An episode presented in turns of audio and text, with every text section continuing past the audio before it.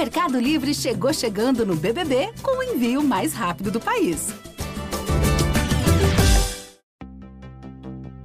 No dia 26 de fevereiro de 2020, há exatos quatro anos, o primeiro caso de Covid era confirmado no Brasil. O paciente é um homem de 61 anos. Depois de uma viagem de 12 dias a trabalho na Itália, ele foi para Paris, de onde embarcou de volta para o Brasil. De lá para cá, foram mais de 38 milhões de casos e quase 710 mil mortes. No momento mais crítico, morriam mais de 4 mil pessoas por dia. Agora, por semana, são quase 200 vítimas. Filhos, pais, mães. Aí minha mulher morreu nova, tinha um sonho de criar a filha dela, que era o sonho dela, da menininha. E hoje nós não tem mais ela com nós aqui, faz uma falta enorme. Uma doença que, como outras causadas por vírus respiratórios, nunca deixou de circular. A Covid não desapareceu, né? E na verdade a doença está sob controle por conta da vacinação. E agora, o número de novos registros volta a subir. Dados da Fiocruz apontam que a Covid é disparada a principal síndrome gripal desse ano. 66% dos casos de síndrome respiratória aguda grave são Covid e que o aumento pode estar relacionado às aglomerações de carnaval. Da redação do G1, eu sou Natuzaneri e o assunto hoje é Covid, o retorno da doença no meio do surto de dengue. Um episódio para entender os fatores que explicam a alta neste momento e quais os sintomas de uma nova subvariante em circulação. Eu converso com a infectologista Rosana Ritman, do Instituto Emílio Ribas. Rosana também é diretora do Comitê de Imunização da Sociedade Brasileira de Infectologia. Segunda-feira, 26 de fevereiro. Rosana, os casos mais recentes do Ministério da Saúde sobre Covid estão indicando alta no número de casos da doença. Os novos casos, olha só, saltaram de 33 mil de 4 a 10 de fevereiro para mais de 45 mil de 11 a 17 de fevereiro, em apenas uma semana, Rosana. Essa alta já era esperada? Que movimento é esse que a gente está assistindo? A gente precisa ficar alarmado? Esta alta era sim esperada, porque o que o mundo está vendo e nós não é diferente, a gente está vendo uma co-circulação, uma circulação de vários vírus é, sejam vírus respiratórios, sejam bactérias, ao mesmo tempo, e em especial nós tivemos um evento chamado Carnaval recentemente, há duas semanas. E isso, sem dúvida, fez com que essa explosão do número de casos de Covid, de SARS-CoV, cuja transmissão basicamente é respiratória e, e, e, e, o distanciamento entre as pessoas, quanto mais próximo, maior a transmissão, eu tinha certeza que isso ia acontecer e a gente estava, os especialistas todos estavam prevendo. O problema é que, além disso, a gente tem a dengue. Então, ou seja, só para ver o cenário infeccioso que nós estamos vivendo no nosso país e como é que a gente consegue manejar tudo isso ao mesmo tempo. Esse é o, é o grande desafio. Já que você citou essa combinação infecciosa, esse cenário infeccioso, eu queria falar um pouco da combinação da Covid com a dengue, para que você nos mostre a diferença de sintomas e as semelhanças de sintomas, porque há alguns sintomas que confundem uma doença com a outra. Então, tem gente se sentindo mal achando que é Covid, quando vai fazer um, um teste no hospital, vê que na verdade está com dengue. Como é que a gente identifica a diferença de sintoma? Vamos começar pelas semelhanças. Então, febre, as duas doenças têm, dor de cabeça, as duas doenças têm, é, é, dor no corpo, as duas doenças podem ter, e eventualmente um pouco de náusea, um pouco de diarreia, as duas doenças podem ter. Então, essas seriam as semelhanças e fica muito difícil você diferenciar. Porém, se você tiver, além desses sintomas que eu citei, você tiver sintomas respiratórios altos, por que, que eu estou falando isso?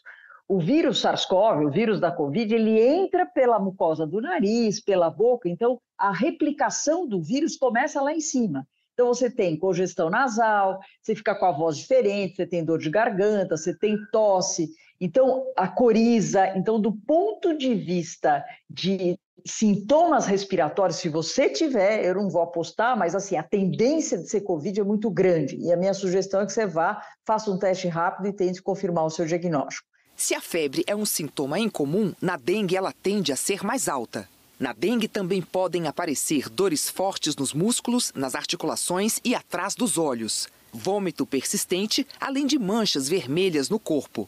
Já na Covid é comum a perda de olfato e do paladar, calafrios, diarreia e sintomas que afetam o sistema respiratório, como tosse, dor de garganta ou coriza, além de pneumonia. Se você não tiver esses sintomas que eu comentei respiratórios, mas tiver, por exemplo, dor atrás dos olhos, é algo que chama muito atenção em relação à dengue. A dengue, eh, os pacientes relatam de só de movimentar a órbita, né, movimentar os olhos para lá e para cá, já tem dor. Então, isso é muito mais característico em relação à dengue. Então, lógico, para ter certeza, a melhor forma é fazer é, um exame, né, o um exame laboratorial, ser visto por um profissional da saúde, o médico Lucas Albanaz reforça a importância do teste, mas diz que o exame clínico precisa ser feito sempre. Esse teste nem sempre ele pode ser positivo, ele pode ser um teste falso negativo também. Por isso a importância de uma avaliação médica, uma avaliação especializada para que a gente realmente possa diagnosticar. Mas eu te diria que na prática o sintoma respiratório que vão fazer a diferença para os vírus respiratórios, seja Covid, seja influenza, que é da gripe, para dengue, que é outra doença que entra pela picada do mosquito, não tem nada a ver com as vias respiratórias. A gente olha para um lado tem Covid, olha para o outro tem dengue, ainda tem, ainda tem a influenza, né? A situação é, é, é, difícil. Agora, tem uma diferença no ciclo das doenças, né? Tanto no caso de Covid quanto no caso de dengue. Pode explicar que diferença é essa? A dengue costuma ser, a gente chama de uma doença bifásica, ou seja, tem a, a, fase inicial, que é a fase desses sintomas que eu comentei, de febre de início abrupto, etc. E lá pelo quarto, quinto dia, você começa a se sentir melhor, a febre começa a ir embora, só que aí é que começa o período de maior observação que você precisa ter, principalmente se você for um paciente de maior risco. Ou seja, a gente fala os famosos sinais de alarme, né? Então, se você lá pelo quarto, quinto dia, começar a, a voltar a ter sinais como vômito que não para, dor abdominal que não para, você está sentada, você levanta, te dá tontura, que a gente chama de lipotímia, ou seja, sua pressão está baixa, ou qualquer tipo de sangramento, isso são sinais de alerta para a segunda fase da doença, que é a fase da dengue grave, que daí sim você pode ter as complicações e com esses sinais que eu comentei, é imediatamente procurar assistência à saúde, o que passa a ser uma emergência médica. A Covid não, a Covid você tem aquela, o início do quadro é muito pior, então os pacientes falam os primeiros dias, né, uma paciente de semana me falou, olha, doutora, o vírus veio, não deu nem, parecia um caminhão, não deu nem para anotar a placa, de tão importante que foi a prostração dela. Então, esse quadro clínico começa mais nos primeiros dias, em especial nos primeiros três dias da doença, que você realmente fica muito é, prostrado, é, cansado, sem vontade de fazer nada, com essa dor no corpo, e a partir daí começa a ter uma melhora clínica na imensa maioria dos quadros.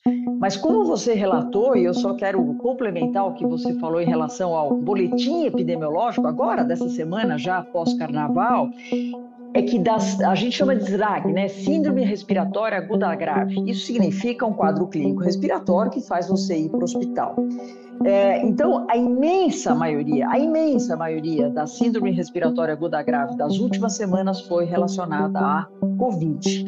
Então, a Covid está sim circulando intensamente e por isso que a gente precisa ficar de olho, porque, óbvio, o pessoal fala, ah, mas é, hoje é uma doença mais leve. Não é, não. Vamos ver os números e a gente vai ver que não é bem assim. Espera um pouquinho que eu já volto para continuar minha conversa com a Rosana.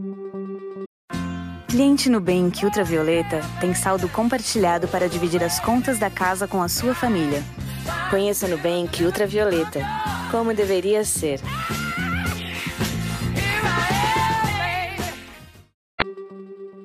Então vamos seguir aqui nessa trilha da Covid. A OMS, que é a Organização Mundial de Saúde, monitora uma subvariante da mutação da Omicron, que é a JN.1. O que, que, a gente já sabe sobre essa variante? O que que ela tem de, de sintoma específico, Rosana? Olha, Natuza, do ponto de vista de clínico, ela não difere muito das outras subvariantes que a gente já acabou vendo. É, o, o, que eu tenho visto na minha prática clínica é muita dor de garganta, né, é algo que tem chamado a atenção, mas pode ter tosse, pode ter aquela frustração, dor no corpo. Uh, ainda a gente vê perda de olfato e paladar, mas muito menos do que eu via com as outras variantes. Então, aquele sinal que perdeu o olfato e paladar, isso é Covid, não vamos esperar ter isso hoje para achar que é Covid. É, e do ponto de vista da JN.1, o que é diferente, Natuza, é que ela, por ser uma subvariante da Omicron com uma mudança genética, né, ela vai mudando um pouco a sua, a, a sua forma genética, ela tem uma fácil transmissão, e nós estamos vendo com os números que você acabou de falar, você vai de é, 20 mil em janeiro para 30 mil depois em fevereiro e agora mais de 45 mil casos. Isso os notificados. Você tem que imaginar que por uhum. trás disso tem um monte de caso que teve o quadro clínico e simplesmente não fez o teste e não notificou. Mas vamos lá, então, o risco de transmissibilidade com essa subvariante é muito grande e é isso que nós estamos vendo na pele. Porém, do ponto de vista de gravidade, ela não parece ser mais grave do que as outras. O problema é que nós temos sempre populações mais vulneráveis a qualquer subvariante de Covid é, lembrando que a Covid continua matando, em média, em média, 200 brasileiros por semana. Isso é um número, na minha opinião, é, inaceitável, né? Visto que nós estamos falando de uma doença, uma virose, que hoje a gente dispõe de vacina. Então, esse aumento do número de casos, claro que nos preocupa, não é alarmante, não é pânico, mas nos preocupa porque a gente sabe que, infelizmente, nós vamos perder mais brasileiros para a Covid nas próximas semanas. E o risco, Rosana? Rosana, quais são, por exemplo, para quem se vacinou e para quem não se vacinou? Ou para quem não concluiu toda a etapa de vacinação? Olha, Natuza, eu acho que primeiro é importante a gente falar que a vacina ela não vai prevenir que você tenha a infecção pelo SARS-CoV. E muita gente fala, ah, eu tomei vacina e tive a doença. Tudo bem, você tomou a vacina, você teve a doença, mas felizmente você está aqui, você não foi hospitalizado, você não morreu. Então, o, o, principal objetivo de vacinas contra a Covid continua sendo o mesmo, e eu acho que isso é muito importante a gente falar, que é a prevenção de casos graves e morte. E isso, quando você vê os estudos e compara os não vacinados ou os uh, ina, uh, incompletamente vacinados, chama muito atenção a diferença. Considerando toda a população, apenas 14,85% dos brasileiros tomaram as quatro doses da vacina monovalente e apenas 16,26% a vacina bivalente. Hoje a gente tem que focar as recomendações de vacinação naqueles grupos que a gente percebe maior risco de hospitalização, quais sejam os indivíduos mais velhos, né, acima de 60 anos, os portadores de comorbidades. E daí eu quero entrar num ponto, Natuza, que eu acho que a gente tem falado pouco, mas ele é muito importante, que são as crianças. A gente está super preocupado com as crianças pequenas, eu estou falando dos abaixo de dois anos, porque é, se pegar eu, você e todo mundo que está aí com você, ou nós tivemos a doença uma ou mais vezes, ou nós tomamos alguma dose de vacina, ou seja, nós não somos virgens de anticorpos contra a Covid-19. Você pega um bebê de oito meses, de um ano, que nunca tomou vacina, porque acharam que não era importante, e que nunca teve a doença, esse primeiro contato dele com qualquer uma dessas subvariantes é quase parecido com o que nós vivenciamos lá em 2020 e 2021. Nossa, Rosana, muito importante o que você está dizendo, muito, muito importante para quem tem bebê nessa faixa de idade. Para quem conhece alguém que tenha bebê nessa faixa de idade, compartilha esse episódio, essa conversa com a Rosana, para que isso fique muito claro. Desculpa ter te interrompido, Rosana. Não, imagina, mas é para reforçar mesmo, acho que a ideia é essa. Inclusive, a produção do assunto foi atrás do Ministério da Saúde para pedir os dados atuais de vacinação no Brasil. E os números impressionam. Olha só, só 6% das crianças entre seis meses e dois anos receberam o esquema completo de vacinação. E se a gente for olhar as crianças entre 3 e 4 anos, o percentual sobe para 6,5%. Então, são números que estão, Rosana, muito, mas muito abaixo da meta de 90%. E bate com o boletim, né? O boletim epidemiológico dessa semana. Se você for ver o gráfico, o maior número de proporcional, né, em termos de prevalência de internação por causa de Covid, né, ou seja, o quadro mais grave respiratório, está nas crianças menores que dois anos. Então, eu, eu não tenho dúvida de que ela deve sim entrar no nosso calendário, como já entrou, porque né, a gente tem que fornecer para as nossas crianças e para os nossos brasileiros um ambiente sanitário saudável. Agora, isso significa, portanto, como você disse, um, um, reforço de vacinação? Tem algum outro grupo que precisaria de um reforço de vacinação nesse momento, nesse momento de alta? Olha, desde o início de 2024, o próprio Ministério da Saúde definiu que a vacinação de Covid não é mais universal. O que, que significa isso? Não é para todo mundo mais. Nós, a não ser que você nunca tenha feito o teu esquema mínimo, né? Que a gente considera o esquema mínimo aí de, de, de pelo menos ter uma dose na vida, tá? Porém, ela é sim super recomendada para os grupos que eu estou falando, os grupos prioritários, que são os acima de 60 anos, as gestantes. Gestante sempre é, um, é, uma, é uma situação diferente para a sua saúde e também para passar anticorpos para o seu futuro filho. Para os profissionais da saúde, que a gente está direto em contato com, com, com o vírus, e para aquelas pessoas que têm alguma outra doença, né, uma doença no coração, no pulmão, nos rins, ou seja, uma doença, um diabético, que pode agravar a situação da Covid-19. Então, se você me perguntar, alguém precisa fazer o seu reforço hoje? Sim, todo esse grupo prioritário, que pelo menos há seis meses foi a sua última dose, deve receber sim uma dose de reforço. E quem nunca tomou a vacina, eu acho que está mais do que na hora de você. É, é, porque hoje, Natuza, só para você saber, eu, não, eu nunca te perguntaria quantas doses você tomou, porque hoje, para mim, interessa muito mais se você tem pelo menos uma dose recente do que se você tomou, sei lá, cinco, quatro doses. Basta tomar uma dose hoje, uma vacina mais atualizada, para você estar tá indiretamente protegida para essa nova subvariante. Outra dica, portanto, importantíssima. Se você tomou uma dose lá no início e não tomou mais, se você tomou duas doses há muito tempo e não tomou mais, agora é o momento de fazê-lo, de fazê-lo de novo. Especialmente se estiver no grupo prioritário, só lembrando disso. Exatamente, sobretudo nesse grupo prioritário. Outono começa dia 20 de março, está logo aí dobrando a esquina. E junto com o outono chega também a temporada de gripe. Você citava, por exemplo, a influenza mais atrás.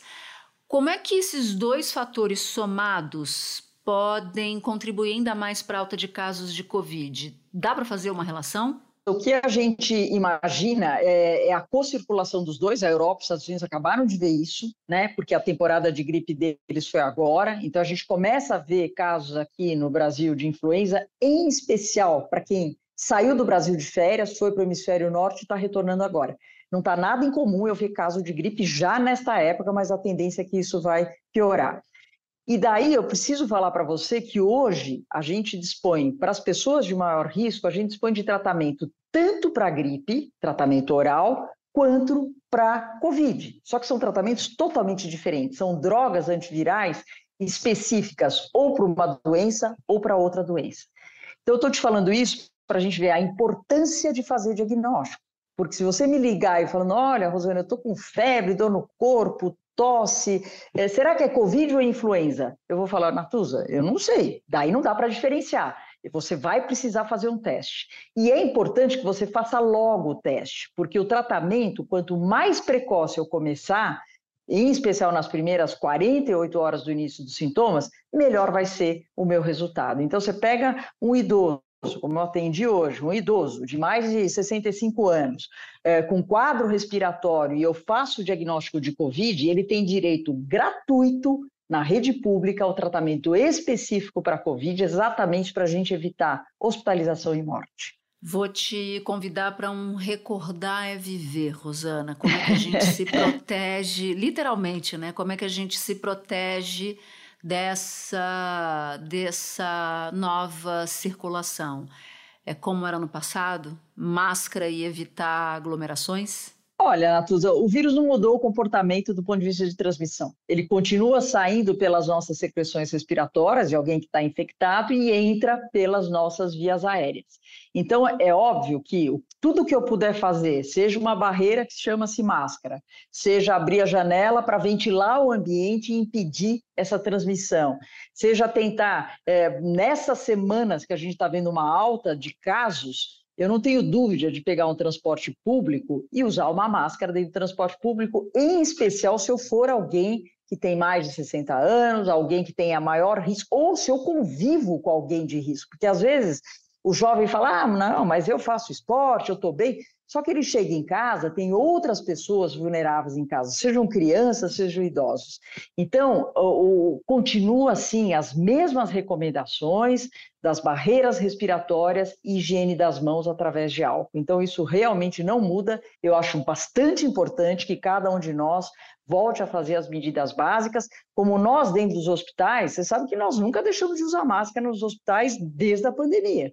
E eu nem pretendo tirar as máscaras porque a gente consegue controlar muito melhor a circulação de vírus dentro dos hospitais. Então, realmente é uma barreira que funciona. Rosana, um prazer imenso ter você aqui novamente. Muito obrigada pelos esclarecimentos, muito obrigada pelas, pelos alertas. Que bom que você esteve aqui com a gente.